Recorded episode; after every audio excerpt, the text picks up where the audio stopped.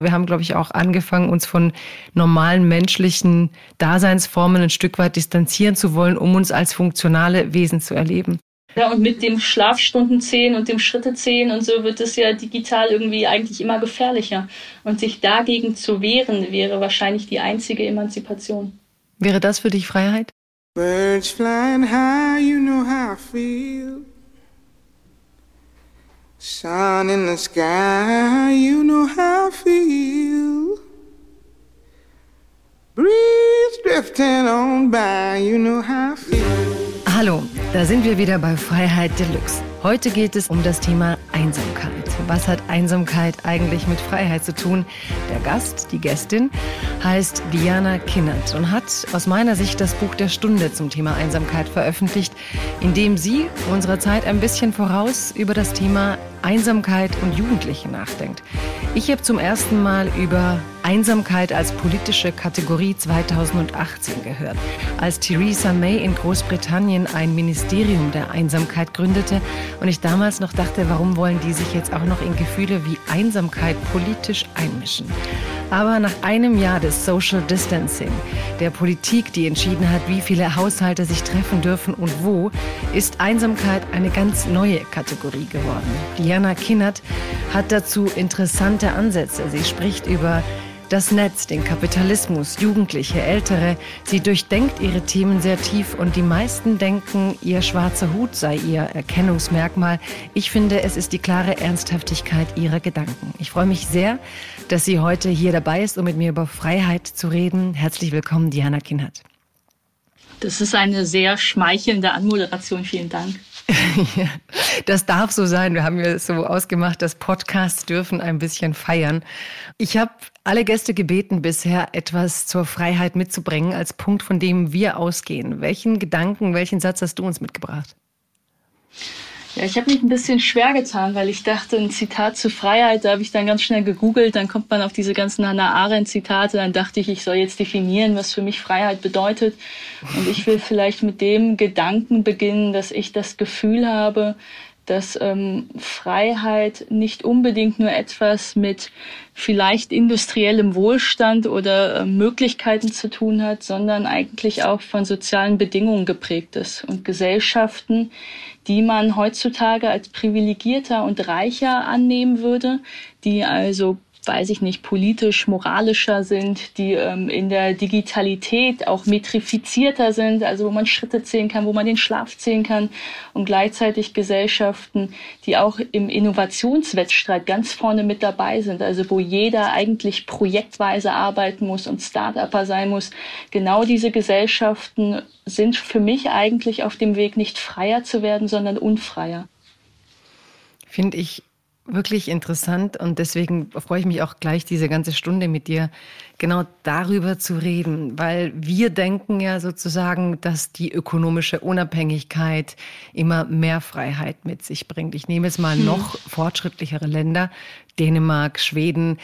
Ich habe manchmal lachen müssen, wenn es hieß, deren Zahlen sind so gut in der Pandemie. Und dann dachte ich so, ja, da ist quasi jeder zweite Haushalt ein Single-Haushalt, was ja auch ein Zeichen dieser hm. Freiheit hm. ist. Und die meisten Ansteckungen waren ja in den heimischen Haushalten, wo durchschnittlich in Europa hm. eher drei Leute leben als eine. Und das war für mich auch so ein Beispiel. Je entwickelter, je fortschrittlicher wir die wahrnehmen in Sachen Emanzipation, Bildung und so weiter, gleichzeitig aber Dateien so, wo man denkt, uff, aber auch ziemlich viel Vereinzelung. Und du siehst das aber jetzt eben nicht nur als Freiheit. Ne? Also es hat wahnsinnig viel mit diesem Einsamkeitsphänomen zu tun. Ich habe am Anfang gedacht, Einsamkeit, das ist irgendwie dieses trostlose Gefühl, wenn man im Stich gelassen wird und irgendwie ich Liebeskummer habe. Und tatsächlich glaube ich, dass es eben was damit zu tun hat, dass Gesellschaften, die einsamer sind, sind automatisch Gesellschaften, die auf den ersten Blick gesehen vielleicht individualisierter sind, ähm, vielleicht persönliche Entfaltung irgendwie formal besser ermöglichen. Aber gleichzeitig sind das eben Gesellschaften, wo vielleicht auch kollektive Momente und Erfahrungen fehlen. Und da ähm, zerbröckelt auch sowas wie Solidarität und Fürsorge. Und ich finde so erstaunlich, dass man an so vielen gesundheitlichen Studien sehen kann, dass zum Beispiel eben dieses subjektive Gefühl von Einsamkeit ein mentaler Stressor ist, der sich wahnsinnig ähm, ja eben schlecht auf die Gesundheit niederschlägt. Das heißt, der Mensch ist biologistisch ein wahnsinnig soziales Lebewesen. Und wenn dieses Soziale irgendwie gebrochen ist und der Mensch keine Resonanz empfindet und nicht in verbindlichen, geborgenen, intimen Verbindungen zu anderen steht, dann verkümmert er ja sogar als Lebewesen. Und das ist etwas, was ich auf Gesellschaft übertragen würde. Und ich glaube, dass wir darüber sprechen müssen, ob dieser formale Zugewinn an Freiheit auch tatsächlich unsere persönliche Freiheit und unser persönliches Glück fördert oder eigentlich nicht. Ja, und gleichzeitig reden wir halt nicht über Einsamkeit, sondern wir reden über Goji-Berries als Superfood, Kiasamen, die uns gesund mhm. halten, Fitnessstudios, die uns fit machen. Also wir optimieren sozusagen die nächsten Bereiche, wo wir dann alleine auf dem Laufband stehen, statt irgendwie einmal innezuhalten und zu sagen, sag mal, mhm. wie sind wir eigentlich mit den anderen Menschen in dieser Gesellschaft verbunden? Es ist ähm, ja ein unbewusster, ein unbewusstes Druckgefühl. Ich habe viel für mein Buch ähm, Interviews geführt mit Schülerinnen und Schülern, also auch mit unter 20-Jährigen, die eigentlich ihre Tage nur auf TikTok verbringen, die ähm, eigentlich das Gefühl haben, wenn ich mich im Spiegel angucke, stimmt etwas nicht mit mir, weil sie auf Instagram alles gemorpht sehen, hinter irgendwelchen Filtern, die Gesichter schlanker, die Haut irgendwie gereinigt. Und da hat man natürlich das Gefühl, man muss da irgendwie mithalten, aber es ist kein Spiegelbild der Welt.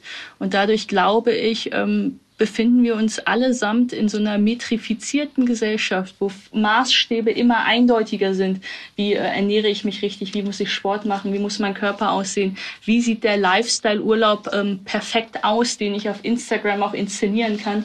Ähm, das ist irgendwie ein zusätzlicher Maßstab, der sehr unterbewusst passiert und der unbewusst ähm, auch angenommen wird, aber der uns ja auch irgendwie unfrei macht. Und wie siehst du das, dieses, wie du gerade sagst, ähm, der auf Instagram inszeniert wird? Ich meine, da ist es eine Generation, die erste Generation herangewachsen, die eben auch quasi mit dem Internet groß geworden ist und für die die Repräsentation von einem zweiten digitalen äh, Ich äh, fast Normalität, also die erleben das nicht mehr als zweites Ich, sondern es ist teilweise ihr Ich. Und hätte dieser Urlaub eigentlich einen Wert, wenn er da nicht inszeniert werden kann? Hätte die Liebe einen Wert, wenn man sie nicht vermarkten und kapitalisieren kann? Also wie viel Wert hat das analoge Leben eigentlich noch in so einer ähm, Instagramisierten Zeit? Ich weiß gar nicht, ob man so unbedingt diese scharfe Trennlinie setzen muss zwischen digital und analog, weil ich ja schon auch glaube, dass Inszenierung auch analog passiert. Wenn ich beim Abendessen irgendwie meinen neuen Geliebten, den ich auf Tinder kennengelernt habe, vorstelle und der irgendwie alle äh, Triumphmerkmale äh, widerspiegelt, dann ist es ja trotzdem dieses analoge Abendessen. Aber ja, ich glaube, ähm, dass das, was eigentlich Marx These ist, nämlich dass der Kapitalismus eben uns in kulturellen und sozialen Milieus auch durchdringt, dass das etwas ist, was zunehmend auch mit unserer Gesellschaft passiert und was vor allem in dem jungen Alter natürlich nicht in so einer Tiefe und Struktur begriffen werden kann. Und ich halte das für eine große Gefahr. Ich glaube, ähm, dass das Gefühl auf die Art und Weise gentrifiziert wird und dass sich viele Menschen ausgeliefert fühlen diesen Maßstäben, gar nicht wissen, dass sie eigentlich ähm, Figuren sind, die sich da selbst ausbeuten lassen, auch in ihrer Mündigkeit, in ihrer Emanzipation. Und vielleicht braucht es ähm, auf der einen Seite natürlich eine Art von digitaler Kompetenz und einem Verständnis von Digitalität, dass man begreift in dem jungen Alter, das, was ich da auf Instagram sehe, ist eigentlich nicht die echte Welt. Aber ich glaube, wir müssen auch als Kultur darüber sprechen, was Marktwirtschaft ähm, in diesen letzten Konsequenzen mit uns als Gesellschaft macht. Ja, das ist doch auch dann der letzte große ähm, Unterscheidungspunkt. Bei dem Abendessen ist es zwar eine Selbstinszenierung, aber immerhin noch, da würde ich schon mhm. analog und digital unterscheiden wollen, weil du gehst halt zum Abendessen und auf der digitalen Plattform fütterst du natürlich eine Industrie gleichzeitig. Also du, du musst dein Privatleben ja irgendwie vermarkten und andere können deine Vermarktung kapitalisieren. Und das ist schon so eine neue Ebene, wo ich das Gefühl habe, die haben viele gar nicht so auf dem Schirm. Hast du auf Netflix diesen Film gesehen ähm, über Silicon Valley und, und, und diese ganzen... Äh, The Social Dilemma. The Social Dilemma, genau. Hast du es gesehen? Ja, den habe ich gesehen, ja. Weil ich frage mich immer so die Medienkompetenz, ne? Mhm. dass wir uns klar machen, diesen simplen Satz, wenn du nicht bezahlst, bist du das Produkt. Und gleichzeitig hatten wir eine Durchschnittsbildschirmzeit während der Pandemie von 10,4 Stunden. Wenn ich auf Twitter mhm. mal so rausgefragt habe, wie lange seid ihr eigentlich im Netz gewesen heute, kam halt locker von Leuten 8 bis 16 Stunden. Glaubst du, das ist so ein Symbol dieser Vereinsamung, dass wir halt in der Pandemie tatsächlich 10,4 der wachen Stunden vor diesen Displays sitzen und uns da aber meinen zu vernetzen mit diesen Menschen, wo man sich ja auch tatsächlich emotional vernetzt. Also es ist ja auch keine Einbildung, man empfindet diese Dinge. Hm. Und trotzdem sitzt man halt, wenn man ein Foto machen würde von den Menschen, sitzen sie in so einem dunklen Zimmerchen und gucken sich alleine in, in, in ihr Handy rein. Ne? Also meine Einsamkeitsforschung zeigt auf, dass es einfach sehr unterschiedliche ähm, Analysen dazu gibt. Also gerade wenn es jetzt um, weiß ich nicht, um hochaltrige Menschen geht, Menschen, die infrastrukturell auf dem Land nicht gut eingebunden sind, Menschen, die sich vielleicht das Theaterticket eben nicht leisten können, aber kostenlos streamen können, da hat die Digitalität und der digitale Anschluss natürlich wahnsinnige Vorteile. Und gerade in einer Zeit, in der wir in der Pandemie ähm, einander ja nur steril begegnen durften mhm. und sogar das gar nicht so sensibel formuliert worden ist, sondern wir immer pauschal von Kontaktverbot gesprochen haben, ja, ähm, fand ich es sehr nachvollziehbar, dass wir alle im Internet irgendwie unsere Kontakte gepflegt haben. Ich war mit all meinen besten Freunden ständig in unseren WhatsApp-Gruppen per WhatsApp gut verbunden. Ähm, ich habe mit meinem Papa irgendwie gefacetimed und mich gefragt, äh, wie es ihm geht und so Geschichten. Also das war für mich schon einfach verbindlicher, geborgener, verlässlicher Kontakt, der eben digital stattgefunden hat, der aber mich eben nicht einsam gemacht hat. Das fand ich auch in Ordnung so. Ähm, gleichzeitig gibt es eben Kinder, ähm, und ich habe jetzt ein Jahr lang sehr viel Zeit auch auf TikTok verbracht, die einfach in politischen Memes, ähm, also ich bin manchmal in politischen Bildungswerken, wo man versucht, irgendeinen coolen Post auf Facebook zu machen, dann kommen da zwölf Likes, dann wird in so einer Evaluationsrunde gesagt, wow, wir haben zwölf Leute erreicht. Kam gut und auf TikTok sind das, genau, mhm. und auf TikTok sind da teilweise Memes, wo vier, sechs Millionen Kinder irgendwie da ein Like geben, darunter diskutieren, sich über den gleichen Humor und den Gegenstand, der da ja auch, ähm, über den man sich lustig macht, sich ja auch verbunden fühlen, das Gefühl haben, ich bin da in meiner Identität angenommen, ich bin in meinem Gefühl angenommen, ich verstehe mich da als Kollektiv. Und insofern würde ich gar nicht sagen, dass ähm, nur weil ein Geschäftsmodell vorliegt und diese Plattformen ähm, unsere Informationen auch gegen uns verwenden, dass es nicht trotzdem etwas Solidarisches, ähm, Identitätsstiftendes, Verbindliches hervorbringen kann. Ich glaube, das kann es schon. Aber wir müssen uns eben trotzdem dessen bewusst sein, dass das, was wir da einfach als ähm, Konsumenten gespiegelt bekommen, nicht die Wirklichkeit ist und nicht Zufall ist, sondern dass es ähm, eine Aufmerksamkeitsökonomie natürlich in die Hände spielen soll. Und da glaube ich natürlich, reicht es nicht, ähm, Kindern in der Schule zu sagen, ähm, ja, ihr braucht jetzt Medienkompetenz und ihr dürft nicht alles glauben, was da ist, sondern da braucht es auch weiß ich nicht, Vertrauensbeziehung, glaube ich, zwischen mhm. Kindern und Eltern, dass Eltern wissen, ähm, wenn sie sagen, ach, geh doch mal weg von dem Ding oder leg das Ding mal weg.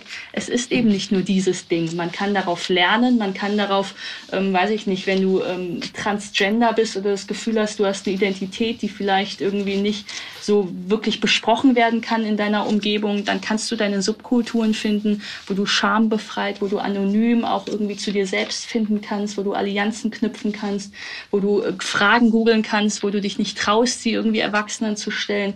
Das hat ja alles schon auch Vorteile und das sehe ich auch als Zugewinn. Insofern bin ich ähm, kein Freund davon, das so pauschal schlecht zu sprechen.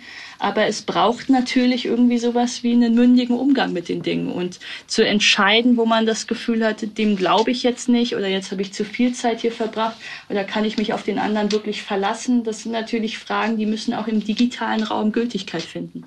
Klar, und was ich auch ähm, eigentlich viele Städte, finde ich, sind ja heute auch so ein bisschen auf der Suche nach dem Provinziellen. Ne? Wie, also was auch gut ist, raus aus der mhm. Einsamkeit, aber diese vielen Nachbarschaftsprojekte, wir leben hier, ja, wir leben mit unserer Straße und so, also Dinge, die man früher eigentlich nicht mit Urbanität verbunden hat. Mhm. Und in dem Sinn finde ich fast das Netz so den neuen urbanen, kosmopolitischen Raum. Da darf ich mich wirklich neu erfinden. Ne? Da kann ich ja, ähm, ja. die Person sein, eigentlich das Gefühl für das früher Leute nach New York sind, um zu sagen, ich lasse mal Minnesota Minnesota hinter mir und bin Bob Dylan und nicht mehr Zimmermann. Ne? So, so dieses, ich erfinde jetzt die Person, die ich eigentlich sein will. Und ich finde, das ist so die große Verheißung, die das Netz auch für viele bedeutet und die definitiv positive Seite einerseits.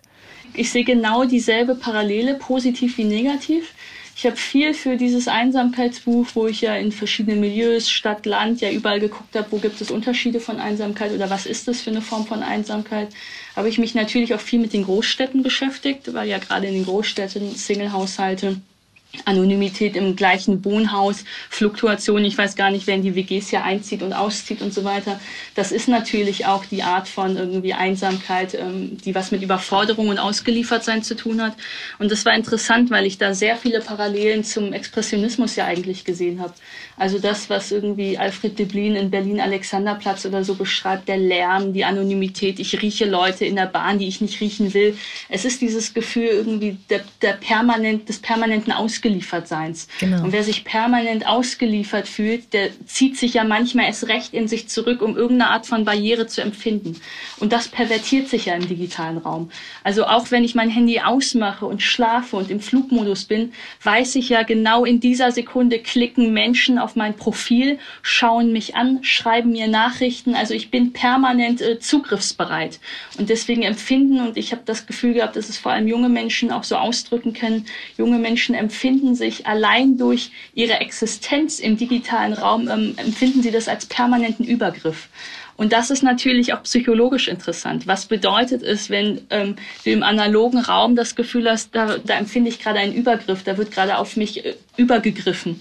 Und das Gefühl zu haben, dass dadurch, dass du im digitalen Raum nur ein Profil hast oder jemand eine Nummer hat oder sowas, kann das ja quasi per se stattfinden. Und ich glaube, dass das ähm, etwas ist, das wir psychologisch auch weiter durchschauen müssen, weil das scheinbar was mit den Menschen macht. Ich finde das eigentlich so großartig, dass du darauf eingehst, weil ich habe, nachdem ich das Social Dilemma gesehen habe, gibt es ja genau diese Fragestellung von dem Digitalethiker Tristan Harris der eben mhm. wirklich fragt, äh, dürfen wir Dinge so designen, dass sie in dem Ausmaß in unser Innenleben eingreifen. Das ist ja auch von der Abstraktion einfach total schwer zu verstehen, weil früher hätte ja auch irgendwer anrufen können. Du hast ein Telefon, sitzt im mhm. Wohnzimmer mhm. und mhm. da ruft irgendjemand an. Aber was du da beschreibst, ist ja, ich sitze zu Hause und weiß, meine digitale Identität lebt ja irgendwie weiter. Da beziehen sich weiterhin Leute mhm. darauf. Die können es, vielleicht ernte ich gerade einen Shitstorm und weiß nichts davon. Vielleicht werde ich gerade abgefeiert mhm. und weiß nichts davon. Also dieser Moment, in dem quasi das digitale Leben, deine Seelenleben, dein Geistesleben so beanspruchen, dass du eigentlich nicht mehr den Knopf ausschalten kannst, weil das in dir weitergesponnen wird. Also das finde ich wirklich eine krasse Frage, weil bist du dann eigentlich noch einsam, weil du bist ja weiterhin da in diesem Komplex drin? Also wie beantwortet, findest du es eine Gefahr? Er fand es ja die große Gefahr der sozialen Medien. Also er sagte, das ist eigentlich der Moment, wo unsere Arbeit unethisch wird. Siehst du das ähnlich? Ja, wobei ich schwierig finde, oder also ich meine, ich habe darauf keine, keine richtige Antwort bisher. Ich finde es natürlich auch schwierig, als der eine Ethiker oder der eine Technologe, der es bestimmen kann, zu sagen, ab, ab genau diesem Zeitpunkt ist es so weil unterschiedliche Menschen ja eine unterschiedliche Resilienz haben, auch eine unterschiedliche Mündigkeit haben, unterschiedlich vielleicht auch genau diesen Zugriff auf sich wollen und zulassen wollen und den abzusprechen, dass es ja gar nicht so sein kann, weil wir die Kultur dahinter verstehen, finde ich ja auch schwierig. Aber ganz grundsätzlich ähm, sehe ich darin die ganz große Gefahr, dass diese junge, moderne Einsamkeit eben nicht nur was damit zu tun hat, dass ich quasi dieser alte Opa, die alte Oma auf der Parkbank bin, die die anderen vermisst. Also diese moderne Einsamkeit hat nichts mit der Abwesenheit der anderen zu tun, sondern eher mit der Bewegung in mich hinein, weil ich mich schützen muss, weil alle permanent auf mich zugreifen. Und das Interessante wird ja, dass es noch eine viel intimere Art von Zugriff ist, wenn man mich in meiner Vergangenheit nachverfolgen kann. Mhm. Also wenn ich jemanden in der Bar irgendwie auf dem Marktplatz treffe, wie uns die Hand geben, wir uns in die Augen gucken, ja, dann kann ich vielleicht sagen, ich habe den Namen schon mal gehört, da hat mir ja mal ein Freund mal was erzählt, oder ich kann die Kleidung natürlich analysieren, in welches Milieu würde ich dich einsortieren. Aber zu wissen, dass jemand mein Facebook-Profil bis 2014 zurückklicken kann und schauen kann, was hat mich wann interessiert, wie hat sich mein Schreiben verändert, habe ich mal irgendwie alles klein geschrieben mit Punkt und so besonders sarkastisch formuliert, bin ich jetzt irgendwie äh, besonders äh, möchte gern lustig unterwegs, äh, habe ich jetzt meinen Freundeskreis eher in der Rockszene und früher in der Techno-Szene. Also das kann man ja alles irgendwie rückverfolgen. Und daraus einen Avatar zu basteln, der nicht nur ein Spiegelbild der Gegenwart ist, sondern der dich in deiner Entwicklung äh, nachverfolgen kann. Das ist ja eigentlich etwas, was sehr verschlossen bei deinem Therapeuten im Aktenordner liegt. Und das ist nun etwas, das du ja sehr irgendwie ähm, transparent im digitalen Raum nachvollziehen kannst. Und sogar wenn du sehr mündig sagst, du willst das das nicht. Du meldest dich überall ab, du forderst, dass die sozialen Netzwerke deine Profile löschen. Kannst du ja trotzdem über die quasi Server der anderen und die Profile der anderen, mit denen du interagiert hast, dich nachverfolgen. Mhm. Und das ist natürlich ähm, etwas, ähm, von dem ich glaube, dass nicht ein Prozent ähm, der Menschen, die im digitalen Raum ähm, unterwegs sind, sich dessen das so bewusst machen. Diesen Eingriffen in unser Innenleben. Ich meine, wenn diese Shitstorms laufen, ist es natürlich, wie schalte ich da eigentlich seelisch ab? Und gleichzeitig diese Faszination für politische Memes, die Millionen erreichen. Das fasziniert mich, dass wir halt global anscheinend bei den jungen Leuten in diesen Memes eine Sprache gefunden haben, in der sich dann alle wiederfinden. Du hast in einem Interview in der Taz Futur 2 eine krasse, ein krasses Meme beschrieben, nämlich von Jugendlichen, die quasi im Bett liegen und vielleicht magst du es auch selber erzählen. Also hm. wie, wie funktionieren diese Memes? Was hast du mit diesem Meme dann zeigen können? Und dann machen wir gleich weiter. Also ich bin ja jemand, der mit 16, 17 in eine politische Jugendorganisation eingetreten ist. Und dann habe ich immer nur eben mit 10, 20 Leuten so ein bisschen im Verband gearbeitet und hatte das Gefühl, wir und dann irgendwie unser politischer Gegner als politische Jugendorganisation, wir repräsentieren die Jugend und wir haben ja alle Bedürfnisse auf dem Schirm von jugendlichen Personen und so. Und habe mir eingebildet, dass in unserer Institution einer politischen Jugendorganisation eigentlich alles stattfindet, was es an Politik ähm, im jugendlichen Alter gibt. Und ähm, das ist ähm, heute, würde ich sagen, ein totaler Irrtum. Ich habe mich Anfang der Pandemie, also letztes Jahr im März, ähm, bei TikTok angemeldet. Und TikTok ist, ich meine, ich bin jetzt 30, das heißt sowas wie Twitter, Facebook, Instagram, das sind für mich als Digital Natives sehr natürliche Plattformen gewesen. Da habe ich mich angemeldet, weil alle meine Freunde da waren. Bei TikTok war es jetzt das allererste Mal nicht so. Und das war interessant, weil ich bei TikTok natürlich jetzt als 30-Jähriger Einblick bekomme in ein Lebensgefühl, auch in Bedürfnisse, in eine Sprache, in eine Popkultur von vielleicht eben 16-Jährigen. Und da ist mir immer wieder ähm, ein Video begegnet. Also es ist ja so eine Videoplattform, ähm, die wo Kinder selber so Videos schneiden und produzieren können, teilweise eben humoristisch. Ich habe es lange für so eine Unterhaltungsplattform gehalten, wo man einfach nur tanzt, weil man das ja so ein bisschen auch aus dem öffentlichen Raum ja, kennt. Ja, diese geilen Bewegungen so in drei vor, Dimensionen. Genau, fast, ne? wo mhm. die da so ein bisschen vor der Kamera tanzen, dann ist es so eine Choreografie und mhm. ich dachte, das ist alles, was TikTok kann. Und tatsächlich bin ich auf so ein Meme gestoßen, wo sich eben mehrere 17, 18, 19-Jährige schlafend irgendwie stellen, vielleicht irgendwie auf der Couch, ins Bett oder so legen, die Augen also zuhalten und dann grafisch haben sie sowas wie einen Grabstein, Rosen um sich herum drapiert. Das heißt, es ist also so eine Videosituation, in der man so tut, als wäre man gerade gestorben liegt im eigenen Sarg. Und dann kommt ein Schnitt und die gleiche Person, die eben da liegt und dieses Video produziert, ist dann verkleidet, manchmal mit Krawatte, manchmal mit Brille ähm, tut so, als würde sie an dieses Grab herantreten und fragen, ob die Person tatsächlich auch am Morgen ähm, um 8.30 Uhr zur Arbeit erscheint. Und ich habe dieses Video irgendwie die ersten Male nicht richtig verstanden und habe dann gemerkt, dass es natürlich eine satirische Übersetzung dessen ist, dass junge Menschen das Gefühl haben, ihre Arbeitgeber werden immer anspruchsvoller. Also so anspruchsvoll, dass wenn ich sogar gestorben wäre, würde er kommen und fragen, ob ich am nächsten Tag auch pünktlich zur Arbeit erscheine. Und das ist ein Meme, das ähm, tausendfach vorkommt und das in der Summe zig Millionen Likes und Kommentare hat. Und wenn man drunter klickt, dann habe ich da mich durchgescrollt durch, weiß nicht, 50, 60, 70.000 Kommentare, wo alle jungen Leute sammeln, was Krasses der eigene Chef schon mal gemacht hat. Also ich war krankgeschrieben und dann ist er zu mir nach Hause gefahren und hat nochmal geklingelt, weil er sehen wollte, ob ich krank bin und so Geschichten halt. Das heißt, auf einmal ist in etwas, was eigentlich nur so ein humoristisches irgendwie Meme ist, kann man etwas wahnsinnig Politisches rauslesen. Nämlich, dass Arbeitnehmerrechte nicht ähm, so weit sind, wie wir es uns wünschen. Nämlich, dass der Arbeitgeber eben auch immer tiefer in unser Privatsleben eindringt. Nämlich, dass ich mich als junger Mensch wahnsinnig ohnmächtig fühle, weil ich kann das eben nur so humoristisch darstellen, dass ich mich drüber lustig mache, weil ich eventuell eben nicht im Betriebsrat und in der Gewerkschaft bin. Und das war für mich so interessant, dass ich aus einer Popkultur politische Forderungen eigentlich ablesen kann oder zumindest erstmal politische Gefühle ablesen kann, die mhm. millionenfach repräsentativer und stärker sind als das, was wir zehn in der Jungen Union uns mal überlegt haben.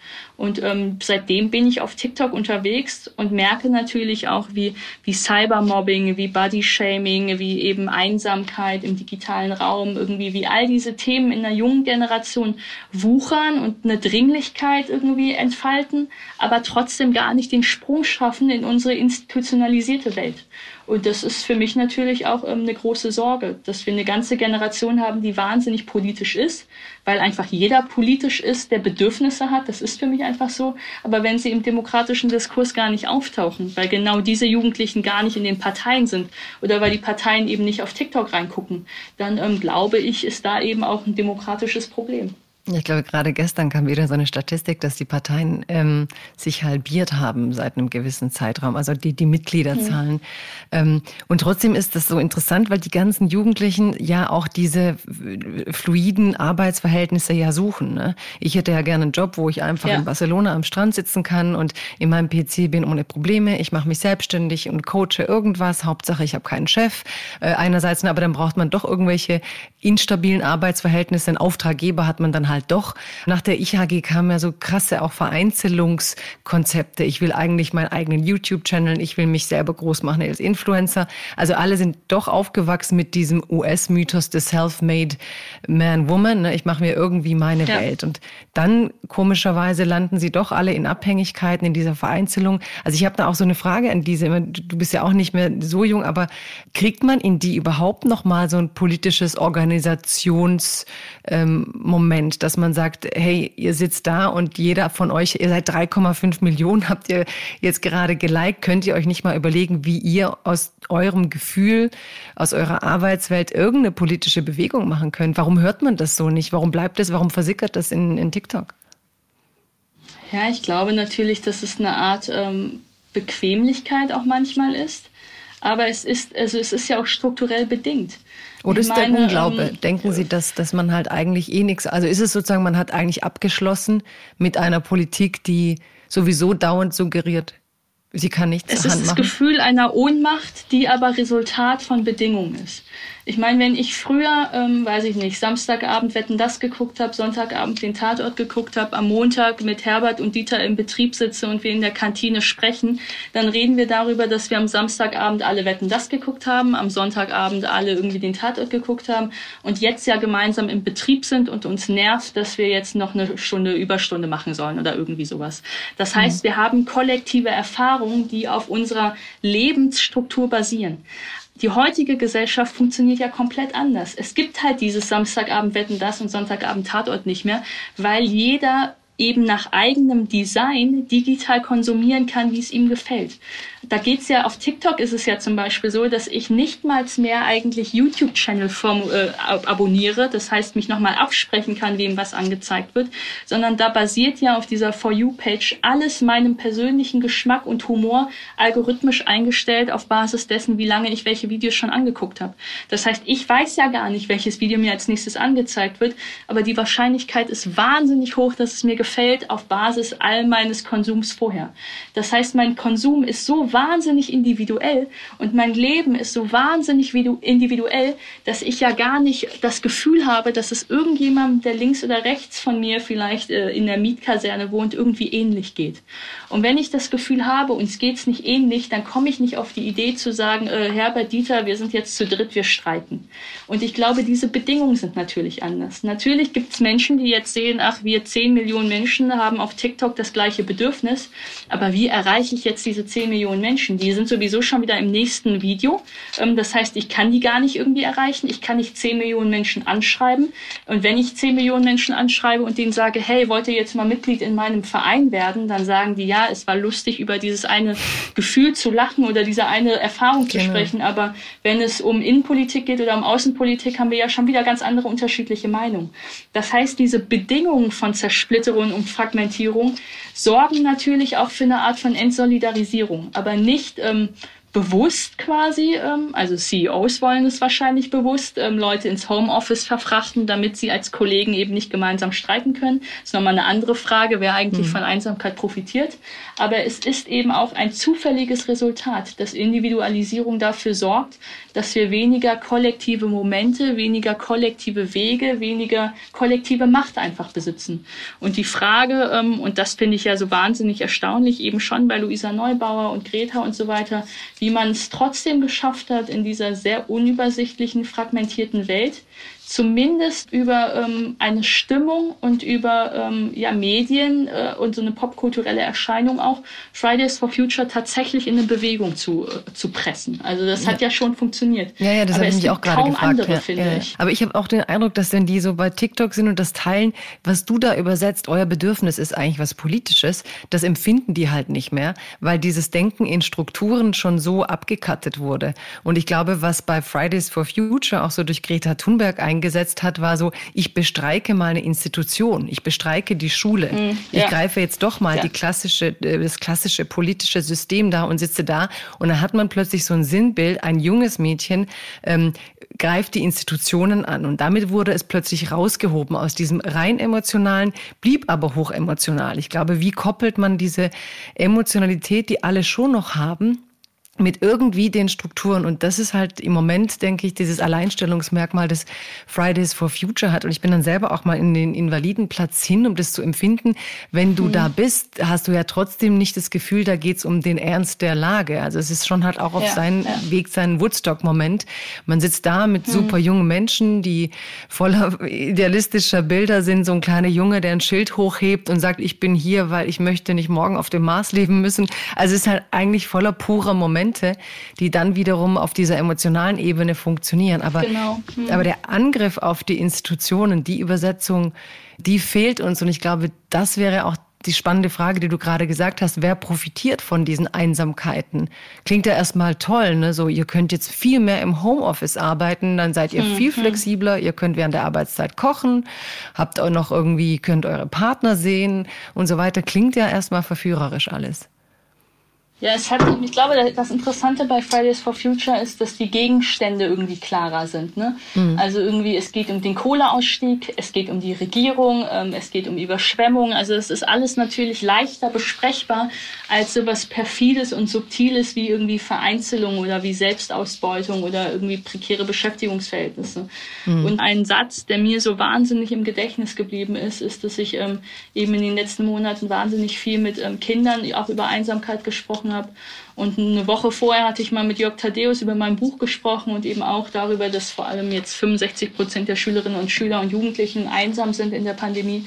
Und da hat ähm, Jörg Thaddeus mich so ein bisschen zurechtgewiesen und gesagt, ähm, ich finde das so ein bisschen anmaßend, warum gerade die Jugendlichen sich jetzt einsam fühlen. Ähm, seine irgendwie Großeltern hatten doch Krieg und Armut und gerade die Älteren hatten doch eigentlich nichts und wir können jetzt hier Netflixen und TikToken, wir haben doch eigentlich alles. Warum wir uns eigentlich beschweren? Und das habe ich so an diese Schülerinnen und Schüler herangetragen und darauf meldete sich ein Mädchen und meinte, und siehst du, ähm, uns geht es so schlecht, dass wir uns noch nicht mal so fühlen dürfen, wie wir uns fühlen.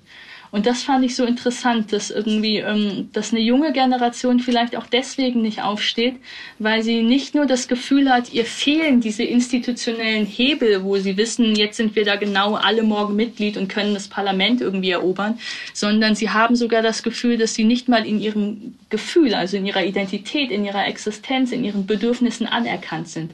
Und wenn sogar das fehlt, dann ähm, ist es natürlich die absolute ähm, Geringschätzung oder Demütigung auch oder Unsichtbarmachung. Und ähm, dann kann sich daraus auch keine politische Macht generieren. Und ich empfinde das immer wieder ähm, jetzt auch eben durch dieses Buch in den jungen Gesprächen. Ganz, wenn ganz ich kurz, weil ich finde das so einen guten, guten Gedanken. Also ich finde den Gedanken total faszinierend, dass sie sich nicht gewürdigt sehen und nicht anerkannt und dadurch gar nicht wissen, wie sie hebeln sollen.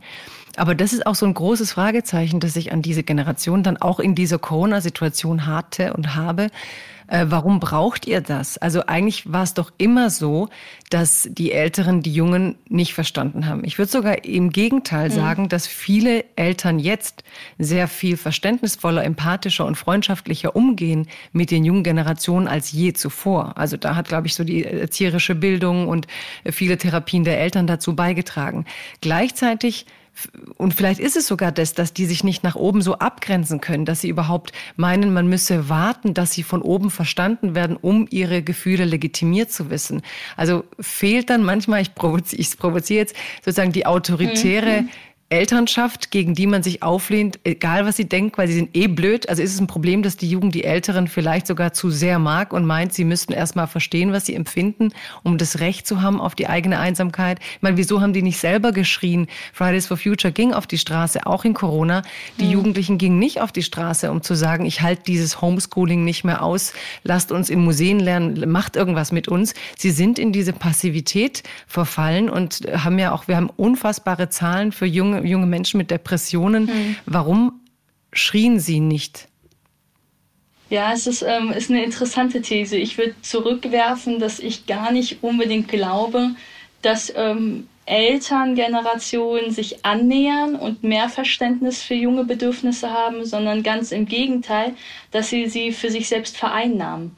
Also mhm. ich bin der bessere Erwachsene, wenn ich die Position teile, die auch die Jüngeren haben. Und dadurch stehen die Jüngeren nicht autonom für sich selbst, sondern auch dort permanenter Übergriff einer Elterngeneration, die die doch eigentlich mal gefälligst in Ruhe zu lassen hat. Und da ist es ja auch interessant. Bei Klimawandel und Fridays for Future sind die dann alle mit dabei. Wenn aber irgendwie ähm, junge Menschen sagen, ich will jetzt, ähm, auch wenn Oma und Opa sterben, Party machen, dann natürlich nat wieder nicht. Also mhm. es gibt dann schon ja auch junge Bedürfnisse, die sortiert werden nach moralisch okay und moralisch nicht okay. Und ähm, ich habe eben die Erfahrung gemacht, gerade bei TikTok auch, dass viele junge Menschen das Gefühl haben, dieser permanente Übergriff der Eltern, dieses auch manchmal unbewusste, ich möchte permanent Verständnis für dich haben und dich nachvollziehen können.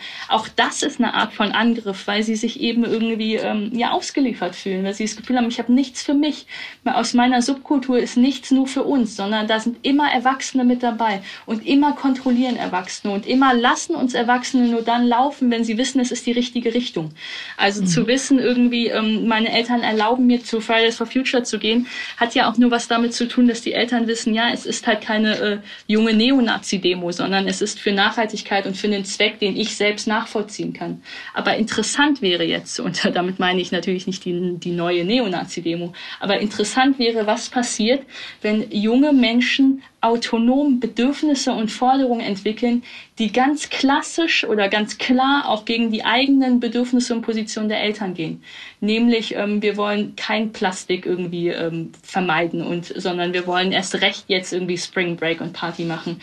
Und ähm, die Eltern, wir wollen jetzt, dass alle irgendwie vulnerablen Gruppen in ein Dorf gesperrt werden, weil wir haben jetzt auch Recht auf Party und auf Reisen und so weiter.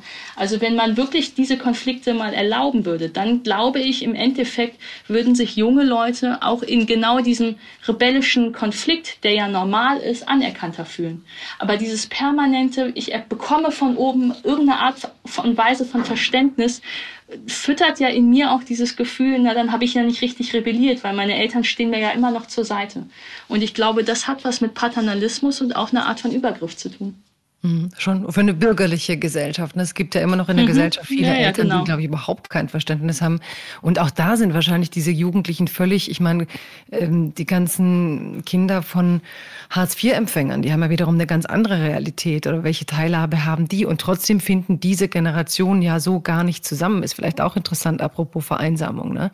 Kann mal was ähm, Privates von mir erzählen. Bei mir war es etwas so, ich meine, ich habe mich ja sehr früh mit 17, 18 und so weiter engagiert und hatte und dann eben auch vielfach engagiert, ja nicht nur in der Partei, ich war in so einer Generationsstiftung, ich war irgendwie bei Greenpeace, ähm, also ich habe ja wahnsinnig viele unterschiedliche Sachen gemacht und habe irgendwann das Gefühl gehabt, ähm, dass ich natürlich alles Gute, was ich da gerade mache, ähm, ob ich da gerade auf einer Konferenz spreche, ob ich gerade eine wichtige ehrenamtliche Reise mache oder so, habe ich ja auch immer alles sehr gut protokolliert, so auf Facebook und so weiter, damit es auch alle sehen.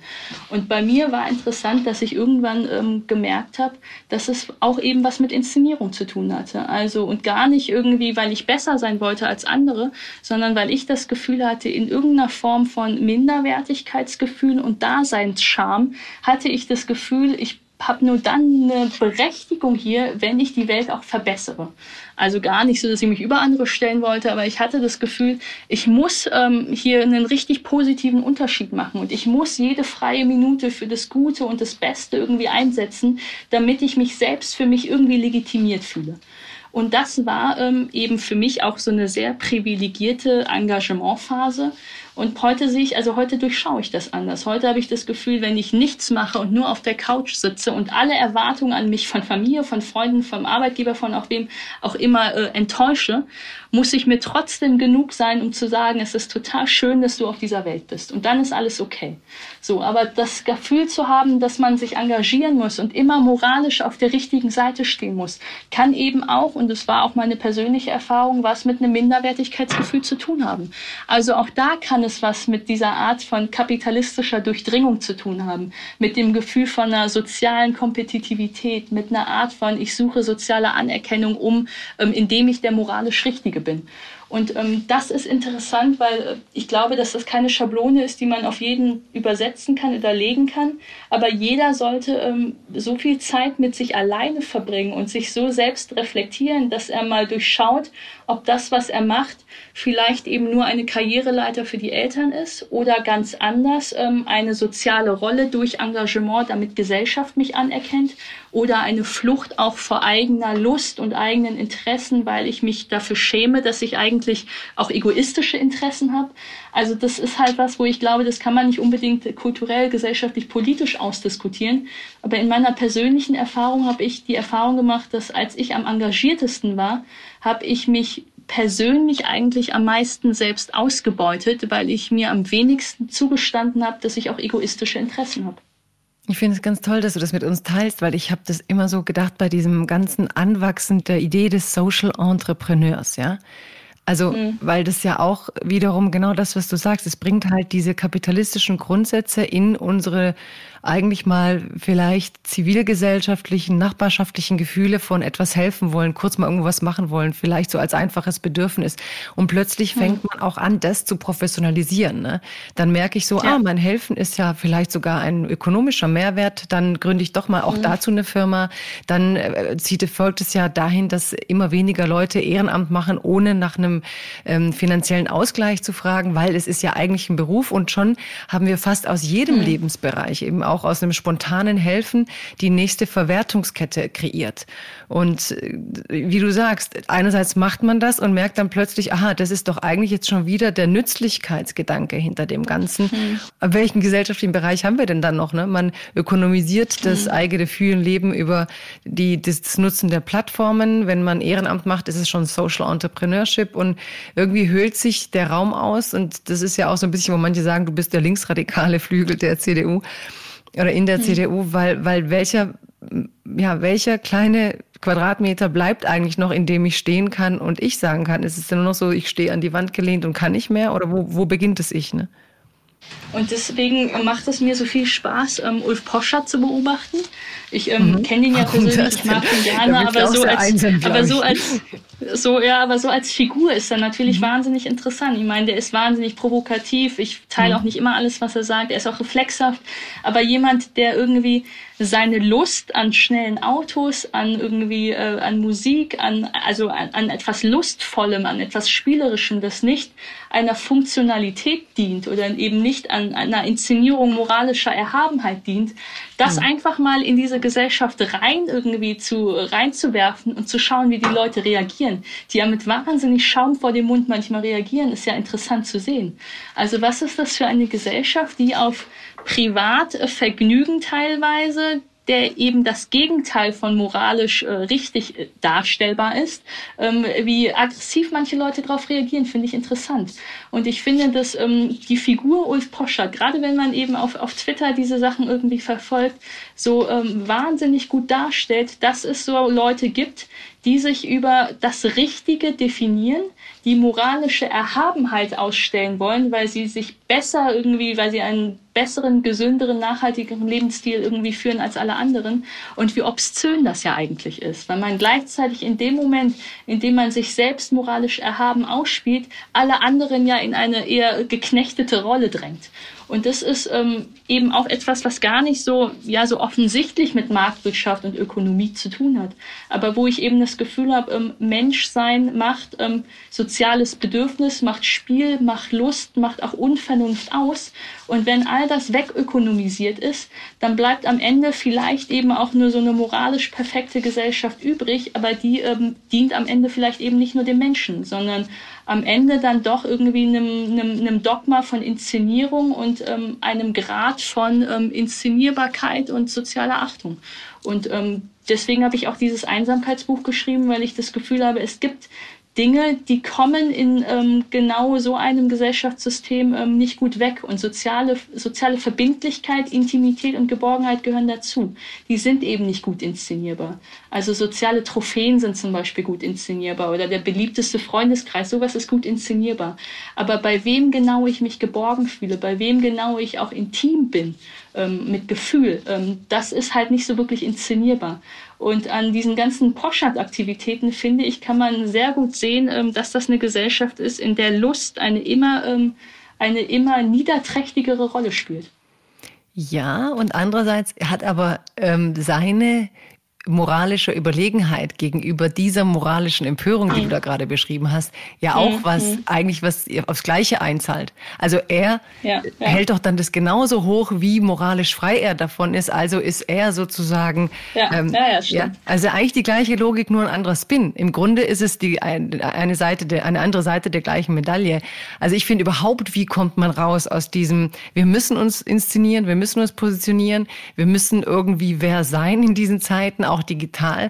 Und ich finde, er kritisiert was, was er, indem er es kritisiert, total genauso praktiziert. Deswegen finde ich das oft immer sehr lustig. Also er ist natürlich, er ist ja. natürlich wahnsinnig reflexhaft, aber ich ja. lese daraus ja, am Ende ein kulturelles sagen, Plädoyer für mehr Lust. Jetzt reden wir gerade. Die Welt, die er da nimmt, ist ja umgekehrt Klar, er, er tut es so, als wäre die ganze Gesellschaft so moralisch und so. Aber das Problem ist ja, dass mhm. der größte Teil der Gesellschaft es im Moment eher nicht ist, sonst stünden wir nicht vom Klimanotstand. Also wir sind doch eher eine ausbeuterische Gesellschaft. Wir sind doch immer noch eher ja. die Werte, die er da so als rebellisch feiert, sind doch eigentlich immer noch der Mainstream. Die meisten wollen ein dickes Auto, die meiste Werbung äh, spielt mit, mit Statussymbolen. Also es ist ja nichts Revolutionäres. Was wäre überhaupt etwas Revolutionäres in der heutigen Zeit, fragt man sich. Wahrscheinlich das, was du beschreibst mit diesem, dass man es aushält, einfach die Intimität zu fühlen oder einfach zu sein und es nirgends verwerten zu müssen. Ich meine, guck mal auf Instagram, wie viele Leute ihre persönlichsten familiären Momente auch teilen müssen und wollen ne? Mhm. und es als Teil ihres öffentlichen Daseins empfinden. Ihre kleinen Kinder, die das gar nicht entscheiden können und selbst wenn sie es entscheiden, vielleicht noch gar nicht erfassen können. Also was ist eigentlich so der rebellische Akt? Und der Rebell ist aber am Ende wieder einsam. Und das, da hast du, da sagst du ja, das ist auch kein guter Ausgangspunkt. Ja, also ähm, nochmal zu Poschardt. Ich finde auch, dass er wahnsinnig reflexhaft ähm, ist und es auch nicht immer irgendwie zielführend ist für gesellschaftliche Diskurse. Aber ich finde natürlich auch, dass die Debatte, die er führt, eine wahnsinnig privilegierte ist. Ähm, also das, wofür sich viele engagieren, also für sowas wie nachhaltiges Wachstum, für wir müssen Macht anders verteilen, für wir müssen ressourcenschonender sein, damit wir insgesamt ähm, anders auf diesem Planeten weiterleben können.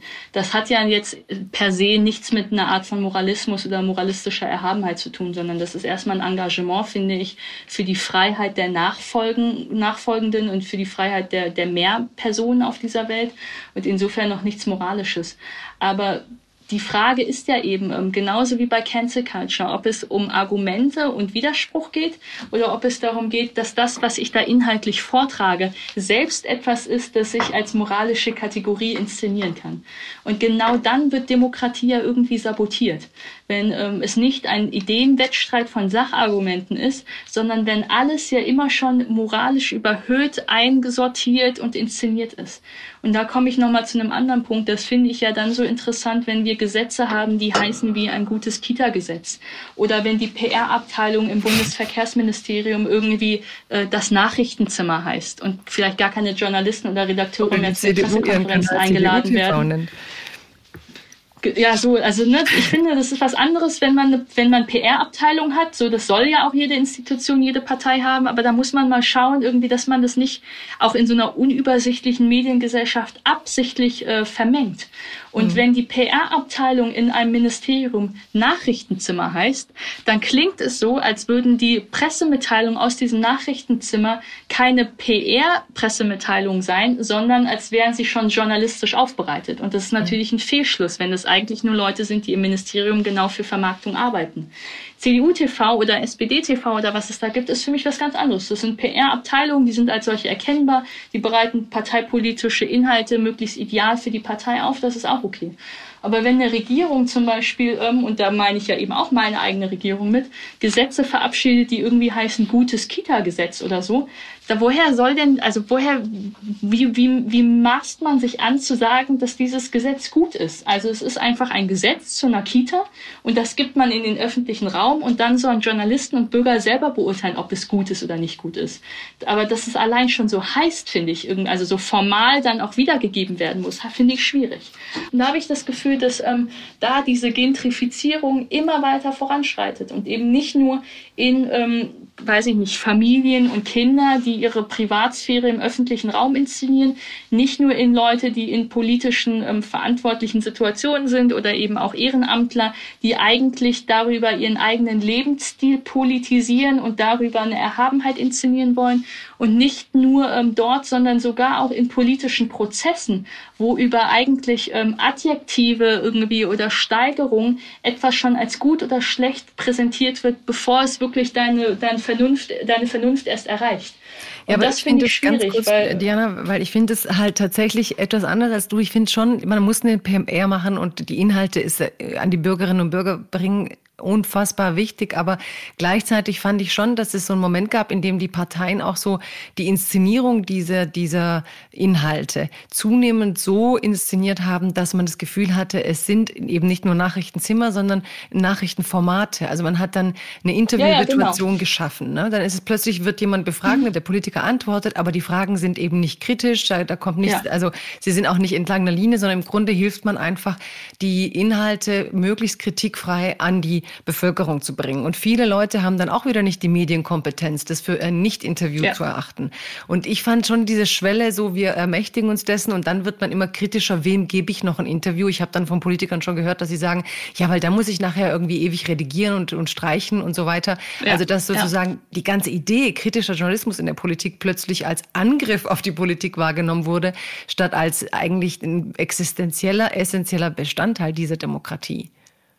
Genau das meine ich. Ähm, dass die Trennlinien zwischen was ist persönliche PR, die es irgendwie auch schon immer war, nur jetzt vielleicht auch in digitalen Formaten, und wo ist aber wirklich auch noch genau der legitime Aufgabenbereich von Journalismus, dem sich alle Institutionen stellen müssen eigentlich, wo ist der aufgeweicht? Und ich sehe zum Beispiel auch über Gesetze, die dann irgendwie gutes Blablabla-Gesetz heißen oder über dieses Nachrichtenzimmer in verschiedenen Ministerien diese Grenze aufgeweicht. Und wenn man dann über irgendwelche Drittaccounts in sozialen Netzwerken diese äh, PR-Nachrichten teilt, glauben Leute, es wären echte Nachrichten. Dabei sind es unkritisch aufbereitete PR-Instrumente. Und ähm, das äh, sehe ich total kritisch. Aber ich finde, es passt eben in diesen Trend von wir inszenieren alles und vermengen und verweichlichen alles so sehr, dass wir gar nicht mehr wirklich sehen, wo, ähm, wo geht da wirklich jemand einer demokratischen Aufgabe nach und wo nicht. Und wenn es eben dazu führt, und das kannst du ja vielleicht irgendwie eben aus einer eigenen Erfahrung anders irgendwie darlegen als ich, wenn Politiker ähm, sich dann Interviews verweigern, weil sie das Gefühl haben, da habe ich eben nicht die Handhabe drauf wie bei meiner eigenen PR-Abteilung, äh, dann ist da Demokratie gestört. Hm. Hast du eigentlich das Gefühl, du wirst mit solchen Sachen in der CDU gehört? Naja, ich bin, ähm, das ist eine schwierige Frage. Also ich glaube ganz grundsätzlich, dass das, was mich am meisten interessiert, ja weniger ähm, eigentlich so tagespolitische Dinge sind, sondern eben sowas wie Einsamkeit und damit Fragmentierung, Zersplitterung, Individualisierung, Kompetitivität, also größere Trends. Mhm. Und ich habe schon das Gefühl, wenn es ähm, auf größeren Konferenzen um große Zukunftsdebatten geht, dass ich da schon, dass ich da sehr wohl gehört werde und dass man mich da schon sehr gut versteht. Aber ähm, das, was viele Leute jetzt gerade eigentlich ähm, von mir auch erwarten, nämlich dass ich in so einem Laschet-Routinetakt da sofort meine Position mit reingebe. Das ist ähm, so, ein, so ein Job, den ich gerade irgendwie gar nicht so empfinde und ähm, für die Partei mich auch nicht anruft. Also ich empfinde mich natürlich als Parteimitglied meiner eigenen Partei nah, aber gar nicht so irgendwie so tagesaktuell regierungsempfehlerisch, sondern eher so als Denker, der meine Partei irgendwie aufs Lange begleiten möchte. Ich hast uns vorhin was äh, Privates erzählen oder ein bisschen Einblick gegeben. Ich habe jetzt noch eine private Frage, einfach weil sie mich mhm. beschäftigt, nachdem ich das Interview in der Futur 2 gelesen habe. Du hast ähm, da ein Bild aus deiner Wohnung oder mehrere Bilder aus deiner Wohnung mhm. und an einem Bild sieht man ein wunderschönes Bild einer, einer jungen Frau mit einer auch sehr schönen Ausstrahlung. Und daneben steht Kinets Lesetisch mit Fotografie ihrer verstorbenen Mutter. Ähm, mhm. Darf ich fragen, mhm. wann du sie verloren hast, wie das war und was das mit dem Einsamkeitsthema zu tun hat? Oder ob es was damit zu tun hat? Ja, hat es. Also bei mir ähm, war es so, dass meine Mutter vor fünf Jahren mit 48 Jahren ganz plötzlich an einem ähm, Aneurysma verstorben ist. Und ich komme aus einer Familie, ähm, also meine Mutter von den Philippinen, mein Papa aus Polen. Ich habe noch eine Schwester, die zwei Jahre jünger ist. Wir waren eine sehr selige, vierköpfige Familie. Also bei uns gab es natürlich so pubertären Streit so ein bisschen, aber wir haben uns immer sehr, sehr gut verstanden. Und ich bilde mir bis heute ein, dass ich mir auch diese ganzen ähm, mutigen Schritte da in meinem Engagement und so mit 17, 18, 19 und wie ich dann verschiedene Sachen gemacht habe und so auch nur angehen konnte, weil ich diesen Rückhalt und dieses Vertrauen irgendwie hinter mir hatte. Und dann war es eben vor fünf Jahren, ich war 25, irgendwie eine Zeit, da war ich gerade in dieser Merkel-Kommission irgendwie erste Mal ernannt. Äh, da gab es diese ersten Spiegelreportagen so irgendwie über mein Engagement. Da kam mein erstes Buch raus. Also ich war auf einmal irgendwie so eine, eine große Nachwuchshoffnung auch in meinem politischen Lager und war auch öffentlich irgendwie ausgestellt. Und genau in dem Moment passiert irgendwie was wahnsinnig Traumatisches für mich, weil ich Todeserfahrungen nicht kannte, weil in unserer Familie immer alles okay war, weil keiner von uns jemals ernsthaft krank war, weil irgendwie alles okay war. Und dann passiert sowas. Und ein paar Monate später ist dann Peter Hinze gestorben, mein ähm, politischer Chef damals ja auch und Mentor. Und Rupert Neudeck dann hinterher, ähm, der ja auch irgendwie ein politischer Mentor für mich war. Dann ist noch ein guter Freund gestorben. Meine Großeltern sind kurz vorher gestorben. Also ich habe in einer sehr ähm, engen Zeitdichte ähm, wahnsinnig wichtige Menschen für mich verloren. Nicht nur als Orientierungsfiguren, sondern eben auch als emotionalen Support oder eigentlich auch als Anker und Fundament für mich. Und ähm, ich hatte gute Freunde, die mich dann trösten wollten, die mich beruhigen wollten, die wollten, dass ich ein bisschen Abstand zum öffentlichen Raum nehme und hatte aber das Gefühl, dass mir das irgendwie nicht gut tut. Wenn ich dann zu Hause rumsitze und irgendwie jetzt mir befehle, jetzt zu trauern, dann irgendwie geht's mir nur noch schlechter. Das heißt, ich habe für mich eine Art von Ablenkung gesucht ähm, und Ablenkung war dann nicht nur irgendwie äh, feiern und trinken oder so, sondern es war eben auch Arbeit. Das heißt, ich habe das, was ich vorher gemacht habe, vielleicht sogar noch konzentrierter gemacht, noch, ange, noch irgendwie mit viel mehr Engagement gemacht, ähm, noch ehrgeiziger gemacht, mehr im Ausland gemacht und eigentlich doller gearbeitet. Und dann war es aber irgendwie so, dass ich mich in der Zeit trotzdem nicht, nicht, also nicht gesehen gefühlt habe und irgendwie einsam gefühlt habe. Und weil ich diese Erfahrung gemacht habe, kann ich heute diese Einsamkeitserfahrung ähm, dass man nicht die anderen vermisst, sondern sich quasi selbst vermisst und sich selbst zurückzieht und sich selbst nicht mehr begegnet und sich selbst überfordert fühlt und selbst permanenten Übergriff empfindet. Das kann ich so gut nachvollziehen, weil für mich war es eine Zeit, in der ich gemerkt habe, die ähm, Gefühle, die ich da habe, die was mit Trauer zu tun haben, die was mit Schmerz zu tun haben, die mag ich irgendwie nicht. Die traue ich mir auch irgendwie nicht zu, die drücke ich weg. Und, ähm, und weil in den Momenten, in denen ich ähm, ruhig war und langsam war, sie aber immer hochkam, musste ich mich permanent beschäftigt halten, damit sie nicht hochkommen. Das heißt, ich habe alle Kraft eigentlich monatelang, vielleicht sogar zwei Jahre lang dafür aufgewendet, mich selbst zu vermeiden und mich selbst zu ignorieren, damit diese Gefühle nicht hochkommen. Und dann ist es natürlich so, dann begegnet man jeden Tag tausend Leuten, weil ich mich beschäftigt halten muss. Und dann fragen sie mich, wie geht's dir? Und ich sage dann, ja, mir geht's gut obwohl es mir gar nicht gut ging eigentlich. Und dann merkt man, dass, ähm, dass eben diese Einsamkeit nicht ausmacht, dass man andere vermisst, sondern sich selbst. Ich kann mich ja nicht gesehen fühlen und ich kann mich nicht angenommen fühlen, wenn ich jemandem anderen gar nicht sage, wer ich wirklich bin und wie es mir wirklich geht. Und das ist eine sehr persönliche Erfahrung, die jetzt zufällig mit biografischen Sachen zu tun hat die aber irgendwie in der jungen Generation, glaube ich, allgemein oft vorkommt. Dass man nämlich irgendwie sich selbst in sich zurückzieht, einfach weil alles zu viel ist. Und dieses alles zu viel kann was Persönliches sein, das kann aber eben auch irgendwie ein Job sein, das können irgendwie kann sowas Disruptives sein, das kann, also es kann sehr Verschiedenes sein. Und ähm, das war für mich so interessant, dass Einsamkeit eben nicht nur dieses Oma-Opa-Thema ist, ähm, ich bin im Altersheim und ich vermisse Leute und wie kann man da was machen, sondern dass es eben was sein kann, was ähm, sehr moderne Züge hat. Ja, und was ich, also danke dir. So, das ist, glaube ich, auch das, was ich am. Anfang mhm. bei diesem Ministerium für Einsamkeit ähm, so beängstigend fand. So will man uns diese Gefühle auch wegnehmen. Ne? Mhm. Ich hatte auch so eine Angst, ja, so heißt ja. es dann, Einsamkeit wird pathologisiert. Ist Einsamkeit nicht auch eine existenzielle menschliche Erfahrung, durch die wir alle müssen, gerade in, in Erfahrungen mit dem Tod, das kann uns keiner nehmen. Warum wird uns das pathologisiert? Also da so eine Mitte zu finden, hm. dass eben hm. so ein Ministerium auch dafür zuständig sein kann, überhaupt zu sagen, solche Gefühle brauchen auch in einer Gesellschaft wie unserer, wo es viel um Inszenierung, Licht, Show geht, ihren Platz. Ja, sie sind Voraussetzung sogar. Also ich bin jetzt, ähm, als mein Buch rauskam, auch von diesen ganzen Frauenzeitschriften interviewt worden. Irgendwie, dann hat man ja immer nur so drei Sätze so ungefähr und dann ist das Buchcover in dieser Zeitschrift. Und dann ist immer der letzte Satz sehr lebensnah, ja, was rätst du einer einsamen Person? Und dann fange ich immer an, ja wieder so sehr irgendwie strukturell über große Bewegungen und Trends und so zu sprechen. Und dann sagt die Redakteurin immer, nee, das ist jetzt hier zu abstrakt und zu kompliziert. Wir schreiben einfach, man soll unter Leute gehen und den Mut haben, unter Leute zu gehen. Und dann gucke ich mir das an und sage, nee, das ist genau das, was ich in meiner Phase von Einsamkeit eben nicht gebraucht hätte.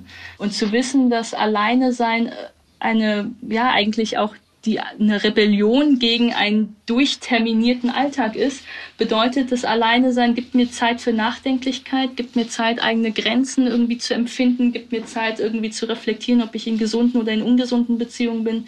Also alleine sein ist, glaube ich, der wichtigste, äh, der wichtigste Hebel gegen Einsamkeit, weil ich in meinem Alleinesein meinen Selbstwert irgendwie neu irgendwie ähm, erkunde, ähm, darüber neue Grenzen definiere, darüber empfinden kann, wo ich hin möchte, wo ich nicht hin möchte. Und wenn all das in einem Alleinesein irgendwie gut funktioniert, dann fühle ich mich auch in der Lage, mich anderen zuzumuten. Und ich glaube, darum geht's um dieses Gefühl von, ich mute mich dem anderen zu und ich mute mich auch mir selbst zu.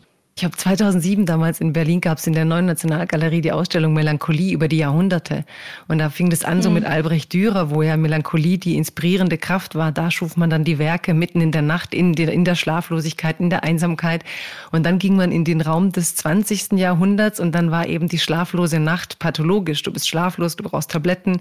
Dann war mhm. die Auseinandersetzung mhm. mit sich plötzlich in einem kleinen Kämmerchen und man hat Depressionen. Also, dass man angefangen hat, eigentlich die Conditio Humana auch ein Stück weit zu pathologisieren. Andererseits konnte man Menschen, die es hatten, helfen, aber wir haben, glaube ich, auch angefangen, uns von normalen menschlichen Daseinsformen ein Stück weit distanzieren zu wollen, um uns als funktionale Wesen zu erleben. Ja, und mit dem Schlafstundenzählen und dem Schrittezählen und so wird es ja digital irgendwie eigentlich immer gefährlicher.